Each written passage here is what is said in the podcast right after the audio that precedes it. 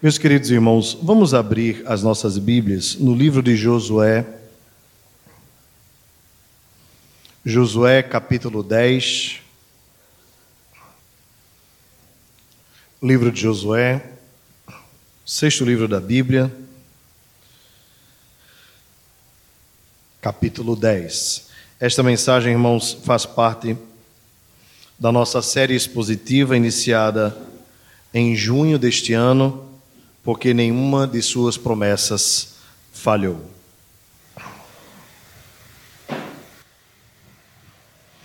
Diz assim a Escritura Sagrada: Tendo Adonisedeque, rei de Jerusalém, ouvido que Josué tomara a Ai e, havia, e a havia destruído totalmente, e feito a Ai e ao seu rei como fizera a Jericó e ao seu rei, e que os moradores de Gibeão fizeram paz com os israelitas e estavam no meio deles, temeu muito. Porque Gibeão era cidade grande, como uma das cidades reais, e ainda maior do que Ai, e todos os seus homens eram valentes. Pelo que Adonisedeque, rei de Jerusalém, enviou mensageiros ao Ão, rei de Esbrom, de e a Piram, rei de Jamute, e a Jafia, rei de Laquis, e a Debir, rei de Eglom, dizendo: Subi a mim e ajudai-me. Firamos Gibeão, porquanto fez paz com Josué e com os filhos de Israel. Então se juntaram e subiram cinco reis dos amorreus, o rei de Jerusalém, o rei de Hebron, o rei de Jarmute e o rei de Laquis, e o rei de Eglon, eles e todas as suas tropas, e se acamparam junto a Gibeão e pelejaram contra ela. Os homens de Gibeão mandaram dizer a Josué no arraial de Gilgal: Não retires as tuas mãos de teus servos, sobre apressadamente a nós e livra-nos, e ajuda-nos, pois todos os reis dos amorreus que habitam nas montanhas se ajuntaram contra nós. Então subiu Josué de Gilgal, ele e toda a gente de guerra com ele, e todos os valentes. Disse o Senhor a Josué: Não os temas, porque nas tuas mãos os entreguei. Nenhum deles te poderá resistir. Josué lhe sobreveio de repente, porque toda noite veio subindo de Gilgal. O Senhor os conturbou diante de Israel e os feriu com grande matança em Gibeão e os foi perseguindo pelo caminho que sobe a Bate Orom. E os derrubou e os derrotou até Azeca e Maquedá. Sucedeu que fugindo eles de diante de Israel, a descida de, Bate de Bet Orom, fez o Senhor cair do céu sobre eles grandes pedras até a Zeca e morreram. Mais foram os que morreram pela chuva de pedra do que os mortos à espada pelos filhos de Israel. Então Josué falou ao Senhor no dia em que o Senhor entregou os amorreus nas mãos dos filhos de Israel e disse na presença dos israelitas: Sol, detente em Gibeão e tu, lua, no vale de Aijalon, e o sol se deteve e a lua parou, até que o povo se vingou de seus inimigos. Não está isto escrito no livro dos justos? Sol, pois, se deteve no meio do céu e não se apressou a pôr-se quase um dia inteiro. Não houve dia semelhante a este, nem antes nem depois dele tendo o Senhor assim atendido à voz de um homem, porque o Senhor pelejava por Israel. Voltou Josué e todo o Israel com ele no arraial a Gilgal. Até aqui, irmãos, a leitura da Escritura. Vamos baixar as nossas frontes mais uma vez em atitude de oração. Ó Senhor nosso Deus, muito obrigado, Pai, por estarmos aqui reunidos para te adorar, para te cultuar.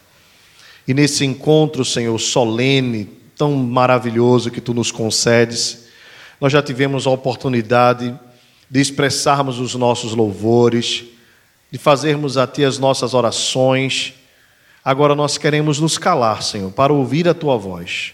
Por isso nós te rogamos que o nosso coração possa ser agora guardado pelo Teu Espírito para receber a Tua palavra, a fim de que haja entre o Teu povo edificação, correção, consolação e também desafio, para que nós vivamos cada dia mais perto de Ti, te amando mais, te desejando mais e vivendo mais para a Tua glória. Nós te pedimos essa bênção em nome de Jesus. Amém. Amém. Meus irmãos, como é bom podermos expor a Escritura de forma é, sequencial. Traz para nós substância quando nós entramos no texto específico da pregação. Isto porque ah, o capítulo 10, isolado dos outros capítulos, ficaria difícil para nós o entendimento mais profundo. Mas como nós estamos na sequência, isso facilita a nossa compreensão. Os irmãos devem lembrar, portanto, que Gibeão era uma das cidades que situava-se ali na região é, entre os amorreus, os heveus, os jebuseus, os eteus, mais ou menos aquelas nove a dez tribos que permaneceram na região de Canaã quando o Senhor deu a posse da terra ao povo de Israel. E no capítulo anterior, nós vimos que os gibeonitas, assustados com a crescente dos israelitas, visto que eles já haviam destruído Jericó, e, embora derrotados contra Ai, haviam lutado mais uma vez e venceram, os gibeonitas então armaram uma estratégia. Ao invés de confrontar o povo de Israel, o povo de Deus, ah, os corações dos gibeonitas desmaiados né, pela fama do Senhor que já havia se espalhado, as suas vitórias concedidas ao povo de Israel, decidiu então usar de uma estratégia. Eles então pegaram roupas velhas, odres velhos e vinho já fermentado, pão bolorento, e se apresentaram como quem vinha de um lugar muito distante para adorar ao Senhor mas na verdade eles estavam a cerca de três dias apenas da região. O que eles queriam então era firmar uma aliança para não serem derrotados. E assim, pelo fato do povo de Deus ter olhado com o olho ah, apressado para os despojos que eles traziam, e também por não terem consultado ao Senhor, como diz o próprio texto, firmaram uma aliança com um povo que eles não deveriam ter firmado. Depois descobriram então que se tratava de um estratagema, então eles decidiram ah, pressionar os príncipes de Israel a quebrarem o acordo. Porém, Josué, sabiamente, junto com os príncipes de Israel, decidiram que o juramento feito diante do Senhor deveria ser cumprido e fizeram então dos gibeonitas rachadores de lenha e tiradores de água para a casa do Senhor. É interessante, irmãos, porque o, embora os gibeonitas tenham usado de uma estratégia maligna, é, Deus foi tão gracioso com eles. Esse é um detalhe que nós não podemos deixar de frisar, porque assim como Raabe também era uma mulher prostituta e de uma nação que era inimiga do Senhor, Deus usou de graça para com a vida de Raabe, e agora Deus também usa de graça e de misericórdia para com a vida dos gibeonitas permitindo inclusive que eles não apenas é, tenham suas vidas preservadas, mas observe que o texto diz que eles puderam levar ah, como serviço, né, ficar levando água para o altar do Senhor. Veja que é interessante, porque isso aproximou os gibeonitas do povo de Deus e quem sabe entre eles alguém não fosse tocado pela graça. Se os irmãos conhecem ou lembram, né, de toda a estrutura cerimonial que Deus estabeleceu no tabernáculo, os gentios não podiam se aproximar jamais do altar do Senhor. Mas aos gibeonitas, pela aliança que foi feita, mesmo com um erro inicial, Deus transformou a desgraça, o opróbrio deles, em misericórdia e em graça. Eles puderam então se aproximar do altar do Senhor. Isso significa, irmãos, que não que nós devamos apostar de forma nenhuma, mas que Deus é poderoso para transformar situações de erro nosso em graça e em misericórdia.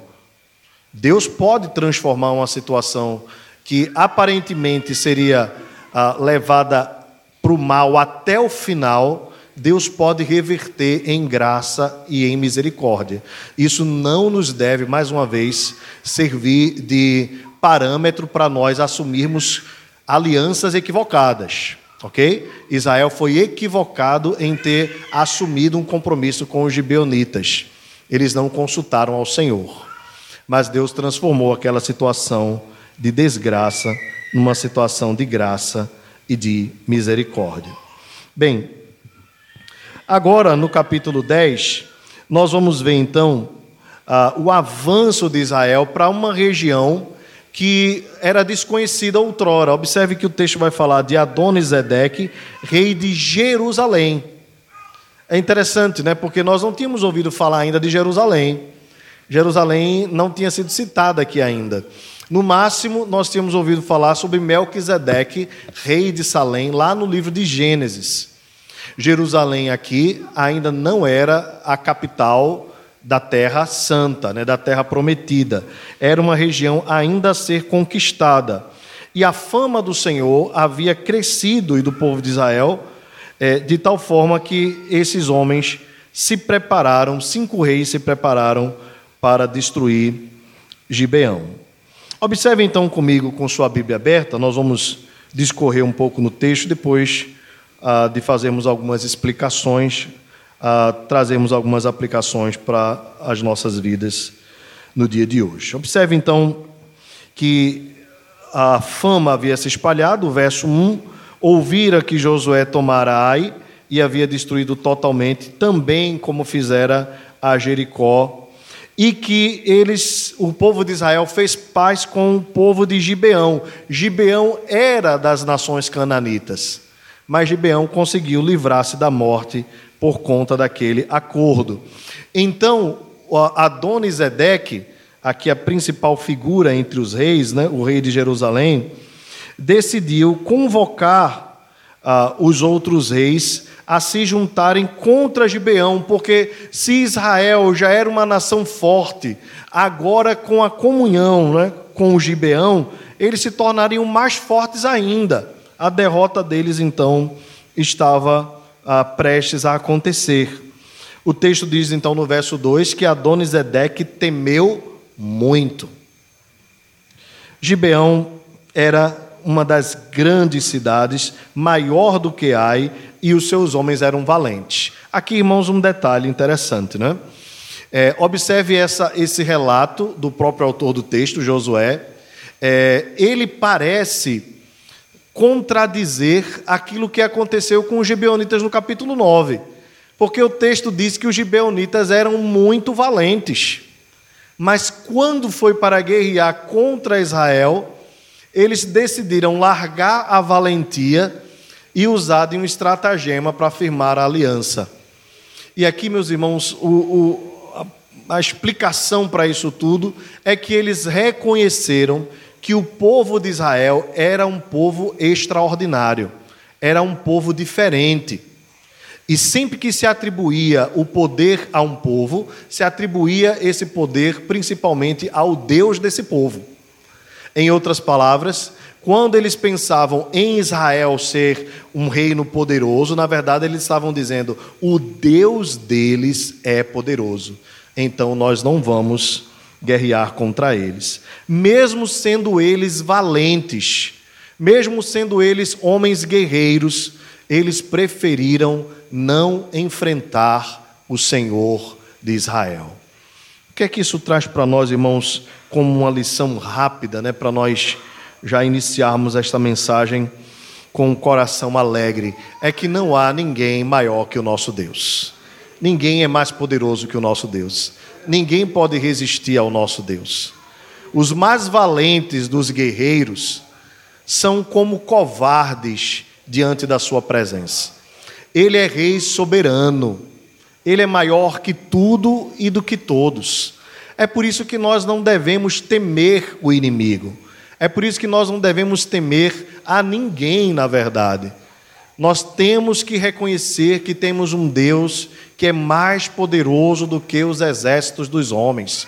E ainda que os homens ah, se acampem contra nós, ainda que ah, fomentem uma guerra contra nós, ainda que a terra, ah, no seu bramido, na sua fúria, ah, queira atentar contra nós, os exércitos se levantem contra nós, o Senhor dos exércitos está conosco, e o Deus de Jacó é o nosso refúgio. Os valentes deste mundo diante do Senhor desmaiam sua alma, seu coração se derrete porque o nosso Deus é poderoso nas batalhas. Ele é o Senhor dos exércitos, como ele mesmo se autoproclama no Salmo de número 46.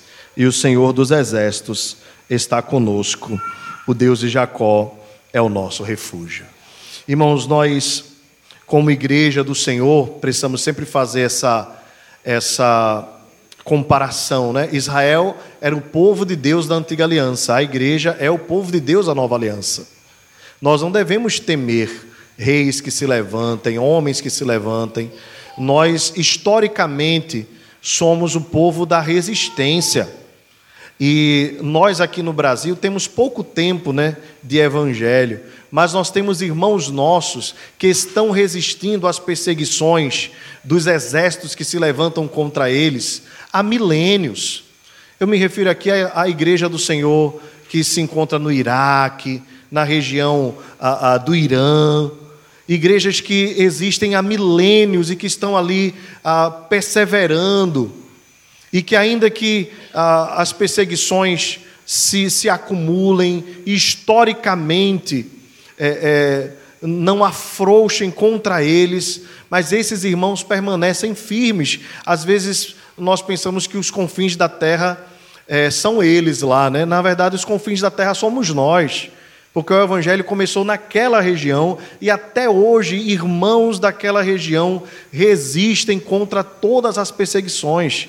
E quem é que tem sustentado esse povo durante toda a história? É o Senhor dos Exércitos, é o Deus que é poderoso na batalha, é o Deus que não deixa de olhar pelo seu povo. A confissão belga, né, uma das mais belas declarações, ela diz que a igreja do Senhor pode ser pressionada por conta das perseguições e, e por conta a, a, do, dos levantes contra ela, ela pode se tornar até pequena, mas ela jamais deixará de existir, porque Jesus Cristo é um Rei eterno e é um Rei que nunca pode deixar de ter súditos, nunca pode deixar de ser adorado. Meus irmãos, ainda que pelejem contra nós, a igreja do Senhor, nós prevaleceremos, porque é uma promessa de Jesus. As portas do inferno não prevalecerão contra a igreja do Senhor. O inimigo vai se esforçar para atacar com todas as suas armas, com todas as suas facetas.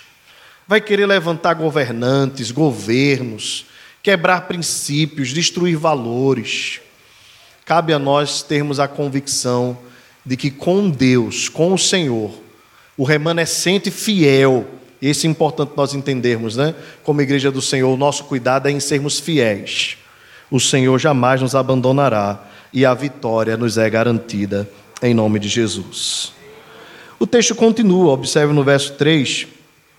Ele então envia mensageiros para fazer uma turba né, de povos, de reis, dizendo assim: Subi a mim, verso 4, e ajudai-me, firamos Gibeão, porquanto fez paz com Josué e com os filhos de Israel. Aqui um, um outro detalhe importante do texto também para nós pensarmos um pouco.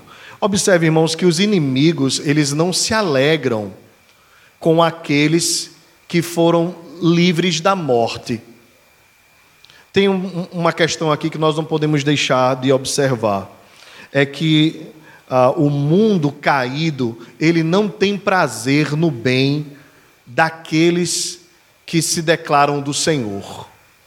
Para o mundo, cada ímpio que se converte é uma derrota. Para nós, mesmo da forma equivocada como foi feita, ter os gibeonitas mais perto é um fruto da graça de Deus. mas para o mundo é derrota, e o que eles querem é a morte. É por isso, irmãos, que nós não podemos cessar de pregar o Evangelho, o Evangelho da graça de Deus, que é poderoso para transformar o coração do homem, ainda que isso seja derrota para o mundo. O mundo não tem prazer na salvação do homem. Vejam como acontece quando alguém que vive uma vida alheia a Deus, distante de Deus, se converte. Veja como o mundo se levanta com acusações contra essas pessoas.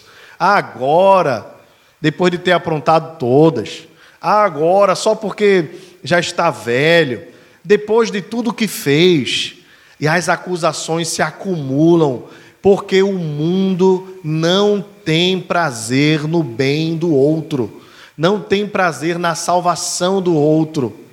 O mundo caído só tem prazer na derrota e na miséria e na desgraça. Mas aqui nós vemos um sinal da graça de Deus. Os gibeonitas foram aceitos, recebidos e agora estão em paz com Israel e se fizeram parte do povo de Deus. Meus irmãos, nós precisamos continuar pregando o Evangelho a qualquer coração, não importando o que fez ou o que deixou de fazer, pois é na cruz, exatamente na cruz, onde os fardos são tirados. Lembram da figura lá do peregrino, né? Ele caminha o tempo todo com aquele fardo pesado, lá na história de Jambanian. E de fato, quando ele chega na cruz, o fardo se solta dele e cai para um lugar que nunca mais volta. Só a cruz é poderosa para tirar o fardo do coração do homem. Só Jesus é poderoso para dizer: Vinde a mim, todos vós que estáis cansados e sobrecarregados, e eu vos aliviarei. Tomai sobre vós o meu jugo e aprendei de mim, porque sou manso e humilde de coração, e achareis descanso para as vossas almas, porque o meu jugo é suave e o meu fardo é leve. Só Cristo pode dizer isso. Já o mundo tem prazer em ver o homem andando prostrado no fardo, na miséria, na desgraça do pecado. O que cabe a nós, irmãos, é não querermos colocar de volta a mochila pesada em ninguém. Uma vez perdoados, uma vez aceitos, uma vez recebidos por Cristo, nós somos recebidos de uma vez por todas. A graça de Deus é poderosa para nos salvar e é poderosa para nos sustentar até o dia final. Portanto, nada pode nos separar do amor de Deus que está em Jesus Cristo, nosso Senhor. Nem tribulação, nem angústia, nem perseguição, nem fome, nem nudez, nem perigo, nem espada porque estou bem certo, como diz o apóstolo Paulo, que nem a morte, nem a vida, nem os anjos, nem os principados, nem as coisas do presente, nem do porvir, nem os poderes, nem a altura e nem a profundidade, ou qualquer outra criatura poderá separar-nos do amor de Deus que está em Cristo Jesus, o nosso Senhor. Portanto, se você tem um passado carregado, tenha certeza que toda a carga já foi lançada em Cristo Jesus. Na cruz, todo fardo foi destruído de uma vez por todas. Do teu passado, ele não se lembra mais. Foi lançado no mar do esquecimento. Quando Cristo olha para você, quando Deus olha para você, o Pai, ele vê a pessoa bendita do seu filho. Ele vê a pureza de Jesus em você. Pelo sangue lavados, mais alvo que a neve estamos. Não há impureza em nós. Cristo vê em nós pureza total. E quando nós pecarmos, corremos de pronto para um advogado, Jesus Cristo, o justo, pois nele há perdão e graça. Bendito seja o seu nome. O texto, irmãos, continua, observe no verso 5. Eles subiram então e se acamparam para pelejar contra Gibeão. Os homens de Gibeão, diz o verso 6, mandaram dizer a Josué no arraial de Gilgal: Não retires as tuas mãos de teus servos, sobe apressadamente a nós e livra-nos e ajuda-nos, pois todos os reis dos amorreus que habitam nas montanhas se ajuntaram contra nós. Observe então, irmãos, que os gibeonitas sabiam do perigo por isso eles pedem a Josué socorro. Agora, observem, irmãos, como é interessante a percepção dos gibeonitas, né? Embora pouco tempo com Israel, mas eles sabiam que a única forma deles serem livres da morte era que se Josué estivesse com eles, os israelitas estivessem com ele. É claro que a alusão aqui é ao Senhor, nós vamos ver esse trocadilho aqui no próprio texto, né? É, então eles tinham a certeza de que Josué poderia, se juntando com eles, resistir pela força do Senhor. Então Josué subiu de Gilgal, ele e toda a gente de guerra com ele e com todos os valentes. Agora, observem aqui o verso 8, como é lindo, né? Disse o Senhor a Josué: Não os temas, porque nas tuas mãos os entreguei, nenhum deles te poderá resistir. Veja que é interessante, né? Porque aqui na narrativa, ah, o Senhor se confunde com o seu povo. O Senhor diz assim: Eu entreguei e eles não poderão te resistir.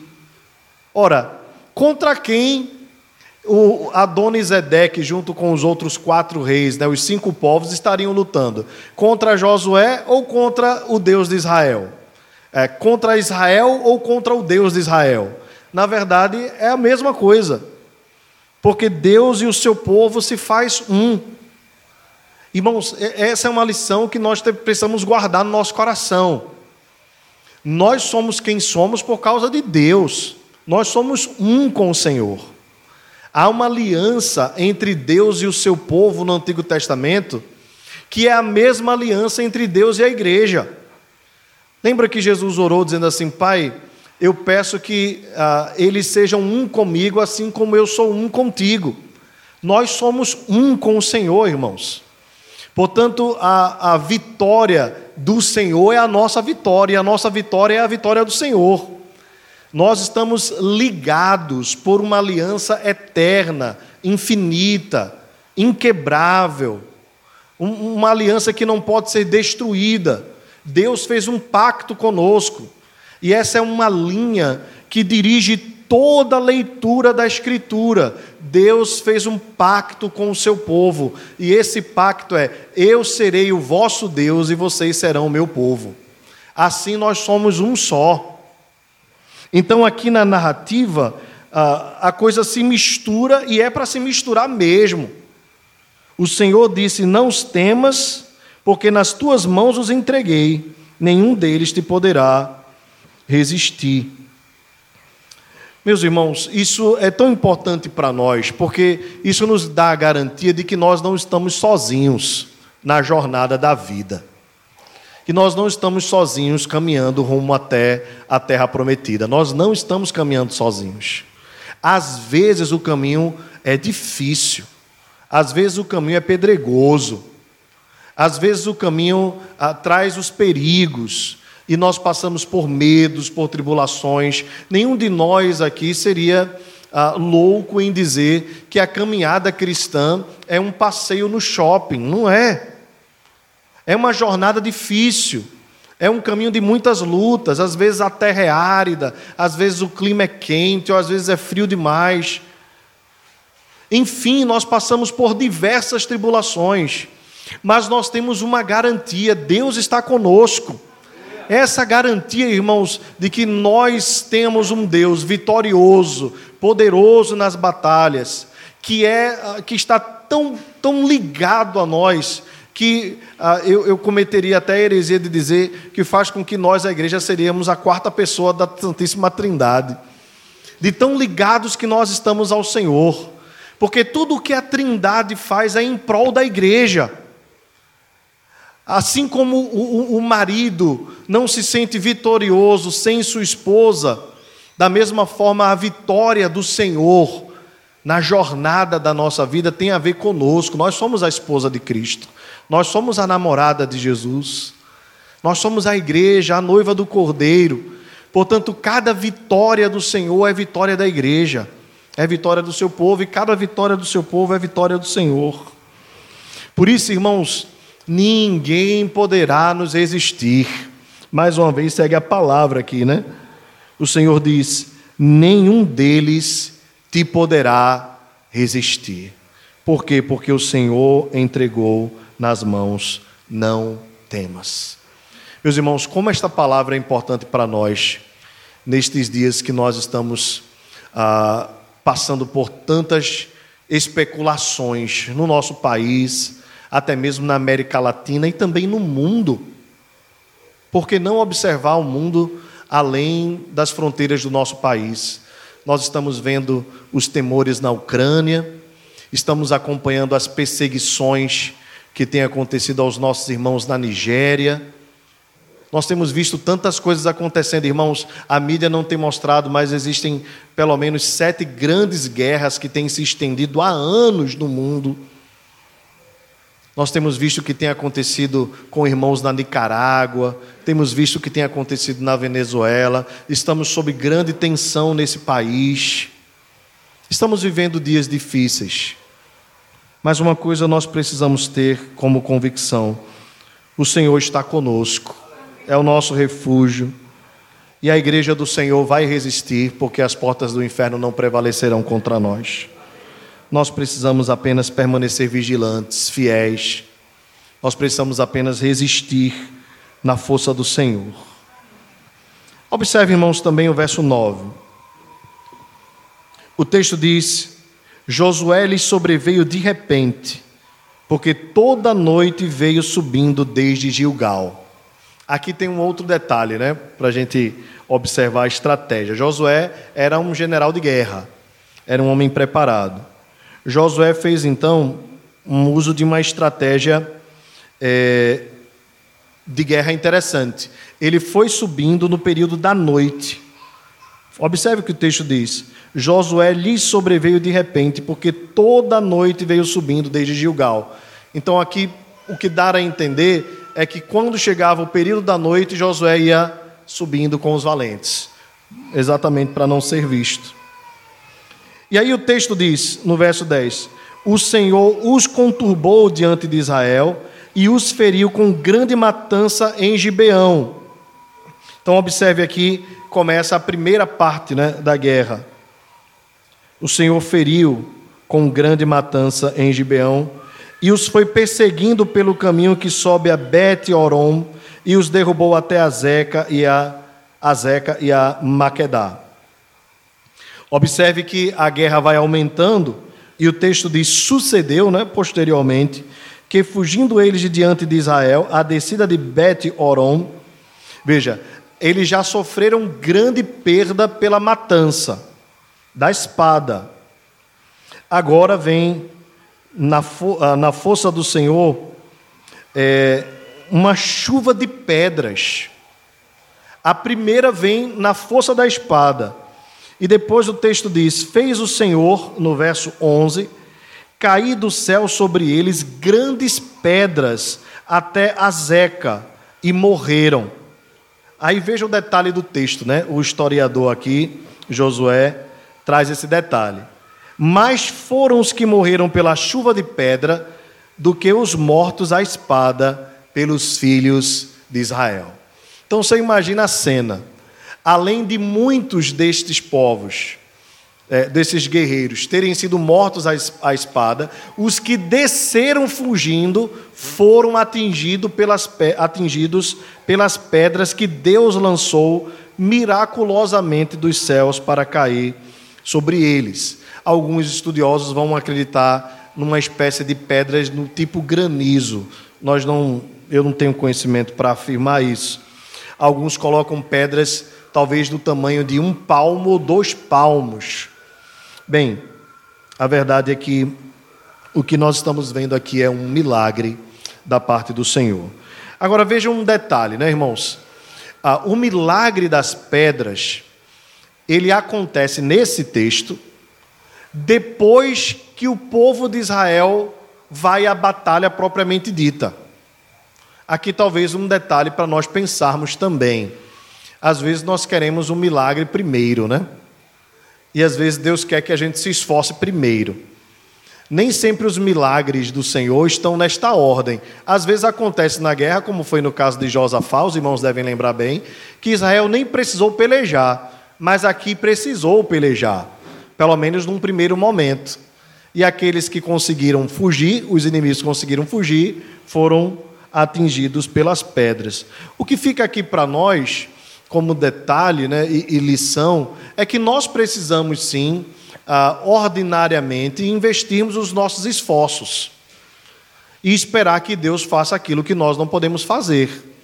Não existe aqui uma contradição entre liberdade humana e soberania de Deus. As duas coisas podem caminhar juntos e caminham juntas tranquilamente. Mas depois o texto nos surpreende, porque ah, não foi tempo suficiente, é, claro, né, o, o, o dia claro, para que todos fossem mortos como deveriam ser. Então Josué faz uma oração, no mínimo, ousada. O texto diz: Josué falou ao Senhor no dia em que o Senhor entregou os amorreus nas mãos dos filhos de Israel, e disse na presença dos israelitas, aqui é um detalhe também, né?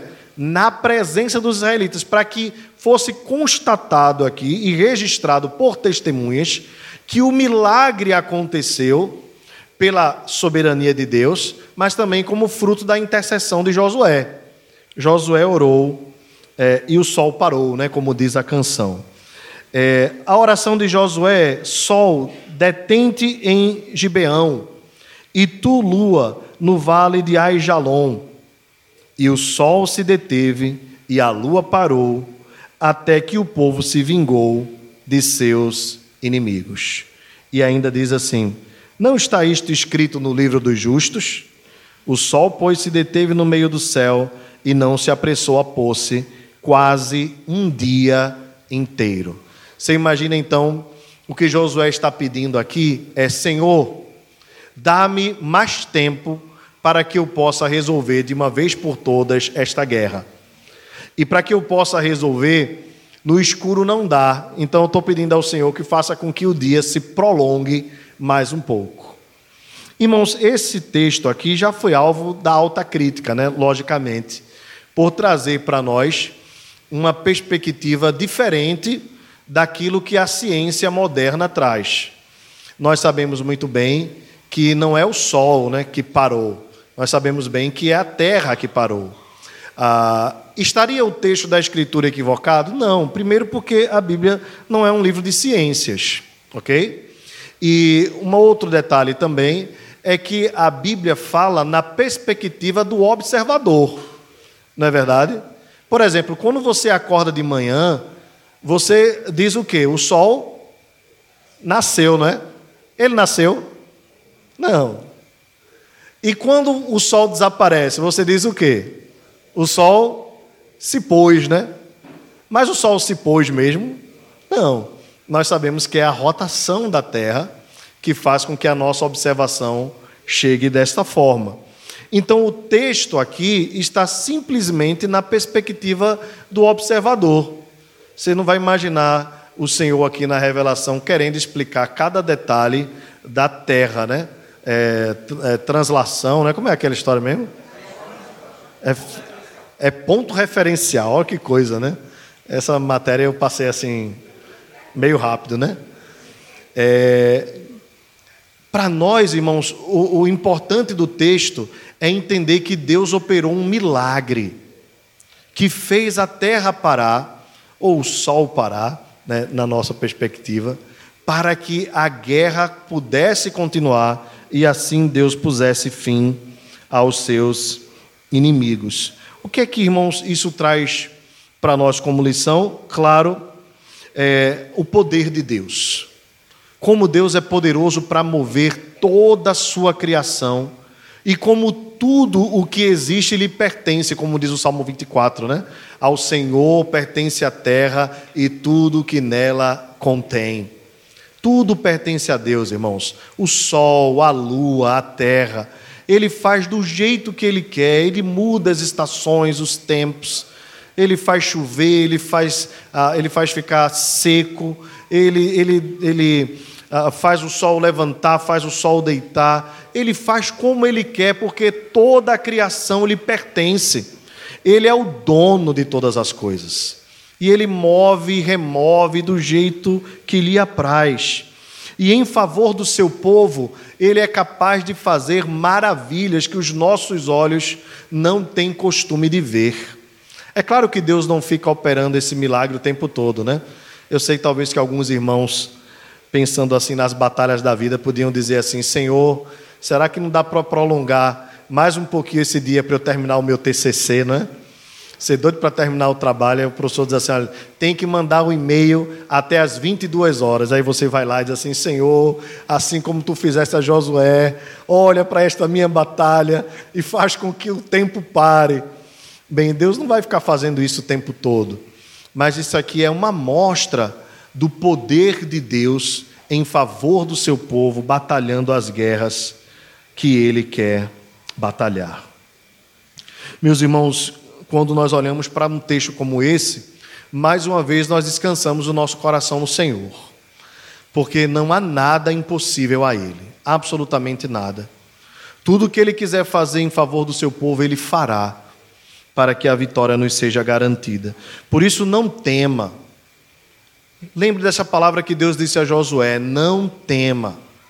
Desde o início, Deus disse: são cinco reis e vocês são dois povos, Israel e Gibeonitas. Eles são fortes, mas não temam, porque eu entreguei nas mãos de vocês. O, todas as nações me pertencem. Este é o detalhe, né? É, é, lembro que esse é um detalhe do texto de Josué desde o começo. Todos os povos que estão ali estavam na terra que pertence ao Senhor, portanto, todos os povos pertencem ao Senhor. E se Deus entregou, então está entregue pertence a Ele, ninguém pode tirar e ninguém pode fugir das mãos do Senhor. O texto diz: não está isto escrito no livro dos justos? Nós não temos também muito conhecimento de qual livro seria esse, mas talvez aqui fosse um, um fosse um livro é, é, secular que registrasse os grandes feitos. Como este era um feito extraordinário, né, o sol parar, certamente foi escrito num livro à parte para a cultura do próprio povo de Israel e, quem sabe, até para as outras nações ali. O sol se deteve, não se apressou quase um dia inteiro. E não houve, observe aqui o verso 14, irmãos, não houve dia semelhante a este, nem antes, nem depois dele. É interessante, não é? Isso aqui, porque Deus pode fazer um milagre desse todos os dias, mas se ele fizer todos os dias, deixa de ser milagre, não é? Porque o que é um milagre? É um ato da providência extraordinária de Deus e não da ordinária. Portanto, o ordinário é o sol ter o seu horário, é, mas o extraordinário é Deus fazer com que ele se detenha um pouco mais tarde em favor do seu povo. E qual, qual a, a, a, o que move este milagre de Deus? Nós sabemos bem que acima de tudo o milagre do Senhor ele acontece por sua soberania. Nós não temos dúvida disto. Mas aqui há também a intercessão de Josué. O texto diz: Assim, atendido a voz de um homem, porque o Senhor pelejava por Israel. Deus teve prazer em atender a voz de um homem. Por que, irmãos, Deus teve prazer em atender a voz de Josué. Porque Josué não estava pedindo nada para ele. Josué estava pedindo para a glória de Deus. Nós temos as nossas necessidades, mas a maior de todas as necessidades que nós temos é de vermos a glória de Deus no nosso coração e nas nossas vidas. A glória de Deus é o nosso alvo maior, é o objetivo maior das nossas vidas. Os nossos pedidos, os nossos desejos, por mais necessários que sejam, eles não devem estar em primeiro lugar na nossa estima, mas a glória de Deus deve estar acima de todos os nossos desejos. Seja lá o que você mais anseia na sua vida, coloque acima disso tudo a glória de Deus. E coloque também para Deus, Senhor, aquilo que eu receber de ti será para honrar, glorificar e magnificar o teu santo nome. Qualquer coisa que você pedir, que for apenas para você, para as suas próprias vaidades, se encaixa naquilo que a Bíblia diz: pedis e não recebeis, porque pedis mal. Mas o nosso desejo maior deve ser sempre a glória de Deus. Observe como Deus é exaltado aqui no final do verso 14. Porque o Senhor pelejava por Israel. O sol se deteve, Deus atendeu, eles derrotaram os inimigos, nós vamos ver mais na frente, não hoje. Derrotaram os inimigos porque o Senhor pelejava com Israel, por Israel. A glória estava sendo dada toda a Deus. Voltou Josué e todo Israel com ele ao arraial a Gilgal. Meus irmãos, são muitas lições, eu não vou repeti-las, mas eu queria que você guardasse no coração algumas coisas. A primeira delas é que, ainda que se levantem contra nós, ainda que intentem contra nós a guerra, nós temos um Deus que permanece fiel à aliança que fez conosco. Não esqueça desta palavra. Deus tem uma aliança com você e é uma aliança vitoriosa. Uma aliança vitoriosa. Uma aliança que não tem fim, uma aliança que não se quebra. Deus tem um pacto de fazer com que a sua glória se manifeste na sua vida e na minha vida. E nenhuma das promessas do Senhor falhou, nem falhará. As palavras de Deus não caducam, elas permanecem para sempre. Deus é poderoso para conceder vitórias ao seu povo. Deus é poderoso para transformar desgraça em graça. E Deus é poderoso para sustentar o seu povo, inclusive com milagres, para que a glória seja dada sempre ao seu nome. Guarde no coração essas palavras, seja confortado o seu coração nesta noite. E também lembra aos irmãos, claro, que esse texto nos faz lembrar a vitória do nosso Senhor Jesus Cristo na cruz do Calvário. Essa de todas é a maior vitória. A vitória que ele nos garantiu através da sua morte, tirando de nós o fardo do peso, da culpa do pecado e nos trazendo para a conciliação com o Senhor. E todo aquele que crê em Jesus, independentemente do seu passado, daquilo que já fez, independentemente da carga que já carregou, todo aquele que for para a cruz, será perdoado, será salvo, terá alívio do seu fardo, porque o fardo do Senhor é leve e o seu jugo é suave. Aprendam de mim, diz o Senhor, porque sou manso e humilde de coração, e achareis descanso para a vossa alma. Que Deus os abençoe, em nome de Jesus. Vamos ficar de pé, irmãos?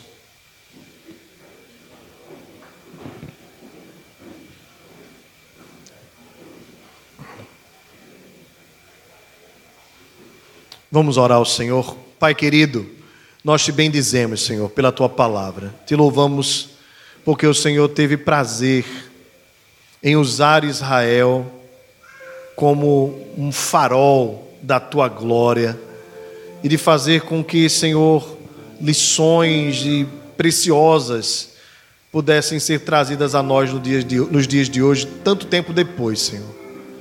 Obrigado, porque tu és o Deus vitorioso nas batalhas. Obrigado, Senhor, porque o Senhor está conosco, é o nosso refúgio. Tu és o Senhor dos exércitos. Nesses tempos, Deus, de, de tantas tensões no mundo, ó Deus, e a tua igreja no meio, Pai, desse, desse vendaval, de tantas especulações, Senhor. Ó Deus, nós queremos apenas descansar na tua presença que as nossas batalhas, Senhor, sejam travadas pelo Senhor, que o Senhor vá adiante de nós, endireitando os caminhos tortos, quebrando as cadeias, os grilhões.